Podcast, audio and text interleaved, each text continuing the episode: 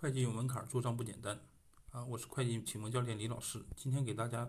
呃分享的是接着分享一下这个关于这个疫情期间的一些税收政策啊公告，都是昨天发的呃国家税务总局发的公告啊，呃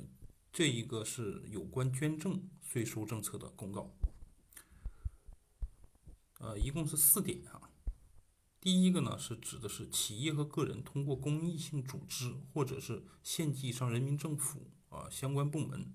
呃捐赠的啊，用于应对这个新型这个冠状病毒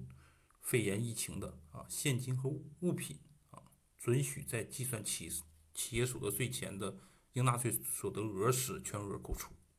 第二个，呃，企业和个人。直接向承担疫情防治任务的医院捐赠啊，用于应对这个疫情的物品啊，准许在计算应纳税所得额时全额扣除。捐赠人凭承担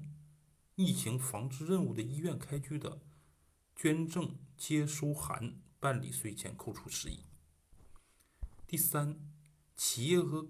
个体工商户。将自产、委托加工或者是购买的物货物，通过公益性组织或县级以上人民政府及机关，或者是直接向承担疫情防治任务的医院无偿捐赠，用于应对这个疫情的，